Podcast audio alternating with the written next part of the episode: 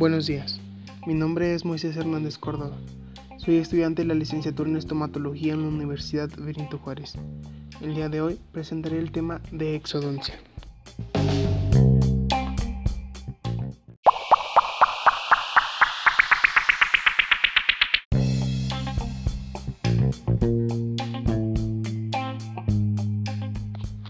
La exodoncia es el acto quirúrgico mínimo y elemental que se basa en la cirugía bucal, de cual forma parte, y que se ocupa de la abulsión o de la extracción de un diente, o porción de este como lo es un resto radicular, del lecho óseo donde se alberga mediante la aplicación de técnicas e instrumental adecuado.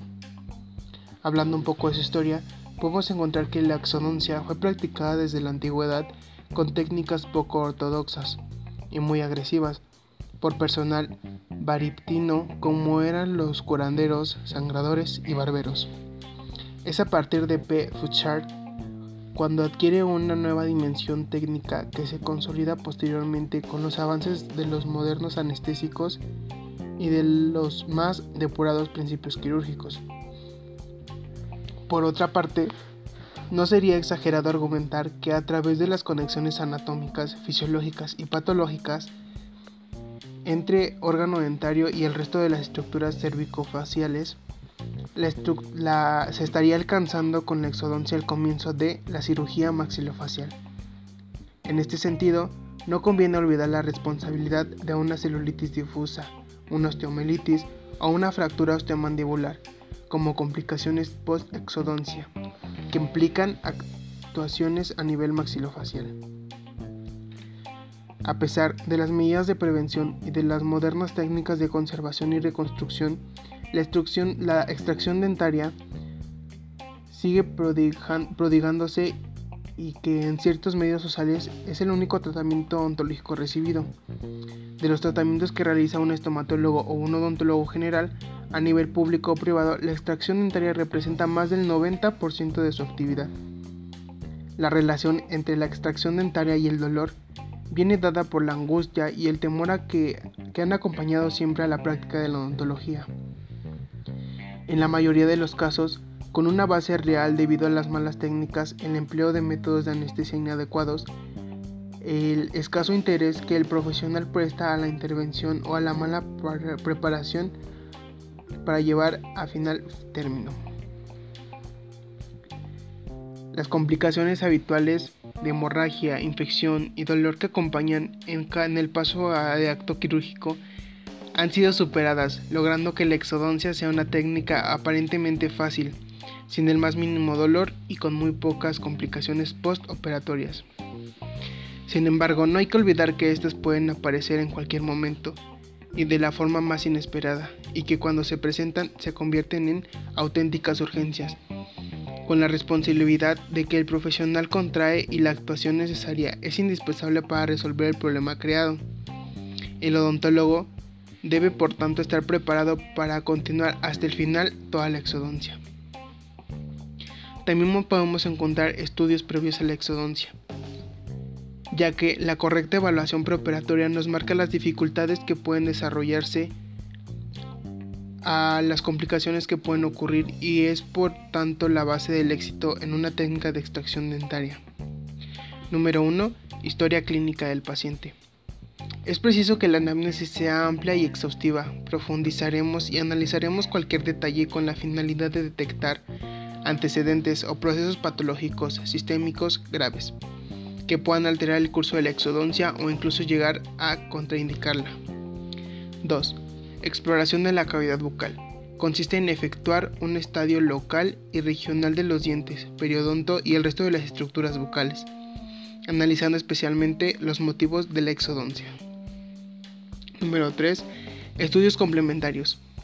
Dependiendo de los hallazgos obtenidos en exploración local, regional y general, de los datos de la anamnesis indicaremos los estudios complementarios adecuados al caso como lo son análisis sanguíneos con pruebas de hemostasia, pruebas de alergia a medicamentos, etc. Asimismo, podemos encontrar el instrumental de exodoncia. En la extracción dentaria intervienen el diente y los tejidos que lo rodean, es decir, periodonto, un instrumental genérico para cirugía bucal, uno en específico y una técnica arreglada. Las extracciones denominadas simples o cerradas o técnicas de forceps requieren solamente de tres elementos, sin desmotomos, forceps y elevadores. Pero las llamadas extracciones quirúrgicas complicadas, abiertas, precisan además de este instrumental aquel necesario para la práctica de un acto quirúrgico en la boca y que comprende las fases de incisión, levantamiento de colgajo, ostectomía, odontosección y suturas.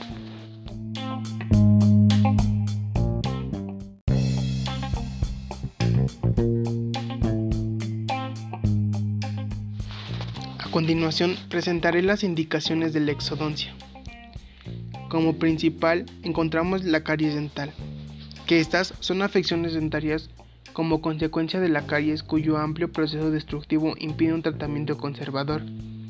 Otras veces son alteraciones periodontales por la evolución agresiva de la caries, con necrosis pulpar y periodontitis, que provoca un absceso periapical, osteitis, celulitis o sinusitis, no solucionables médicamente tratamiento odontológico endodóntico o, quirúrgico conservador.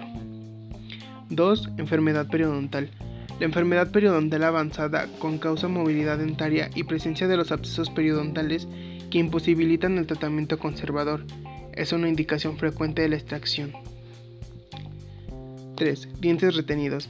Pueden ser incluidos o enclavados. Lo más frecuente son terceros molares, los superiores, los caninos superiores, premolares inferiores e incisivos superiores. Dientes supernumerarios. Los más frecuentes son a nivel incisivo superior con la presencia de dos supernumerarios o uno situado en la línea media. Por distal de tercer molar a nivel de los caninos superiores. Dientes erupcionados con anomalías de posición y de situación. Son dientes en mesio, disto, vestíbulo, linguo o giroversión situados en su lugar habitual o ectópicamente a nivel vestibular, palatino o lingual. Dientes temporales. Las mismas consecuencias destructivas de infecciones de las caries pueden exigir la extracción de un diente temporal antes de su exfoliación fisiológica, para evitar la alteración de los dientes adyacentes. Dientes relacionados con quistes.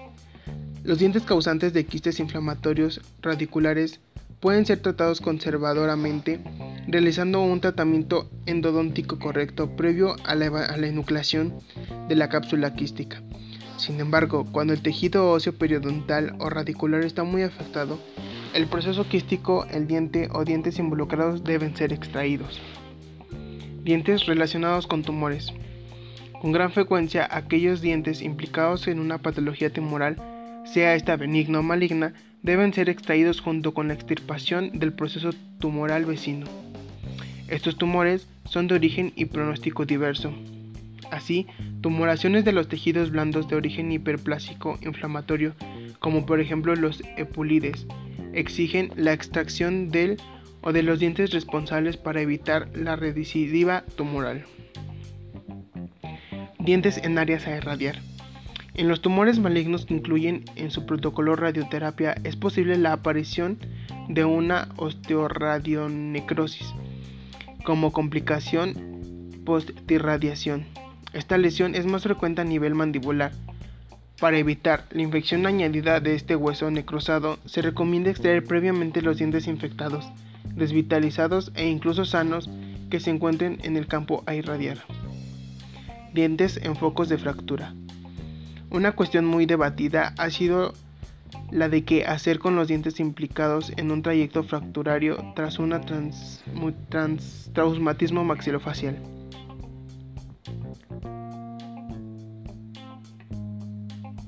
Indicaciones protésicas. Cuando se realiza el, el, diseño de una prótesis, ciertos dientes en situaciones o posiciones incorrectas son causadas extracciones. Por falta de antagonismo, aislados, deben ser eliminados para conseguir una buena oclusión, la estabilidad necesaria o una mejor estética. Así, a nivel mandibular, que sigue un criterio más conservador dada la dificultad de estabilidad de prótesis.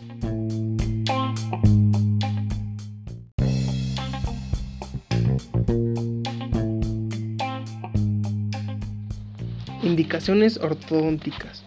El ortodoncista utiliza con frecuencia el recurso de la extracción dentaria para prevenir o corregir la maloclusión. Esta actitud puede comprender la exodoncia de dientes temporales, supernumerarios o permanentes, incluidos esclavados o normalmente erupcionados, bien, alineados o en una mala posición. Indicaciones estéticas. Existen casos de, malposiciones o de dientes que no interfieren con una prótesis y que pueden estar indicadas su extracción por razones estéticas. No debe olvidarse que existen pacientes que no permiten un tratamiento ortodóntico o que anteponen lo estético o lo funcional. Indicaciones sociales. Aunque parece injustificable, es incuestionable la existencia de ciertas condiciones económicas que pueden obligar a la, a la extracción. Por supuesto, serán dientes cariados o infectados susceptibles de tratamientos conservadores, restauradores o endodónticos que permitan su mantenimiento en el proceso alveolar. Contraindicaciones. Existen dos tipos de contraindicaciones, uno de ellos son los locales. La mayoría son de origen infeccioso, están referidas al propio diente a extraer o a tejidos vecinos. Dentro de las infecciones odontogénicas se engloban los procesos de periodontitis, abscesos y celulitis, que presentan aguda y causa dentaria. Con la protección antibiótica adecuada y las técnicas anestésicas troncoculares alejadas del proceso infeccioso, no se pueden practicar las extracciones sin necesidad de diferirlas. Sin embargo, el estado psicofísico del enfermo, la falta del control del proceso infeccioso, del peligro de difusión y aumento de la texomía y la dificultad de la técnica quirúrgica puede aconsejar postergar la exodoncia hasta que las condiciones sean las adecuadas. Contraindicaciones generales. Son alteraciones a nivel sistémico que obligan a un control por parte del médico internista y a demorar la intervención por peligro y descomposición o aparición de complicaciones que agravan el cuadro general. En este sentido, es de vital importancia tener en cuenta la diabetes mellitus descompensada a los enfermos cardíacos e hipertensos, hepáticos renales, hipertiroideos, elépticos, con insuficiencia suprarrenal, la diabetes hemorrágica, hemofilia, leucosis, agranulocitos, agranulocitosis, la fiebre de origen desconocido, psicosis y neurosis a los enfermos psíquicamente disminuidos, a las mujeres embarazadas o con la menstruación y a los enfermos seniles. Técnicas de extracción con forceps. Con el uso de forceps, las fuerzas aplicadas deben calcularse para 1. Seleccionar las, seccionar las fibras periodontales. 2. Expandir el hueso de soporte. Y 3. Movilizar y sacar el diente del alveolo. Procedimiento técnico. Número 1. Asegurar una buena anestesia. 2. Desinsertar el ligamento periodontal de la pieza que se va a extraer tanto sea posible en sentido apical para permitir que las puntas accionales del forceps puedan sujetar la raíz lo más apicalmente posible. Este procedimiento se llama sindesmotomía y para efectuarlo puede usarse una hoja de bisturí del número 12, un elevador de periostio delgado o un elevador dentario recto y delgado con una, con una periodontal. 3. Escoger forceps adecuado para el diente que se va a extraer. 4. Colocar el eje largo de las puntas accionantes del forceps paralelo al eje largo del diente que va a extenderse. Las puntas accionadas del forceps deben colocarse en tejido radiocular sano, cemento sano y no en el esmalte de la corona. 6. Una vez colocado en posición el forceps debe sujetarse firmemente para evitar deslizamientos. 7. Evitar el contacto de los forceps con las piezas vecinas. Aplicación de las fuerzas de extracción. El diente debe ser primero movido y después removido. Después de colocar los forceps en posición, debe hacerse una fuerza apical, de modo que las presiones ejercidas se transfieran adecuadamente a la raíz. Adecuar las posiciones del paciente y del operador, de modo que cada fuerza aplica sea bien controlada y dirigida en sentido preciso de la acción y magnitud. Aplicar las fuerzas lenta y deliberadamente en una determinada combinación de direcciones en forma simultánea. Como conclusión, podemos decir que la exodoncia es un acto quirúrgico que se desempeña en el consultorio dental más comúnmente, por lo que llevarlo a la práctica con un conocimiento avanzado sabiendo las indicaciones y contraindicaciones, así como las técnicas correctas, al igual que el material utilizado y los tiempos pre y postoperatorios. Esto nos va a llevar al éxito en nuestro tratamiento. Por esto es importante estudiar más a fondo cada uno de los conceptos básicos que nos brinda nuestro material de apoyo, proporcionando por el docente, ya que en todo esto también influye el tipo de técnica y de anestésico aplicar a nuestro paciente para que el tratamiento sea placentero y no cause ningún tipo de incomodidad ni dolor, y menos una iatrogenia que puede comprometer la salud de nuestro paciente. Eso sería todo de mi parte y muchas gracias.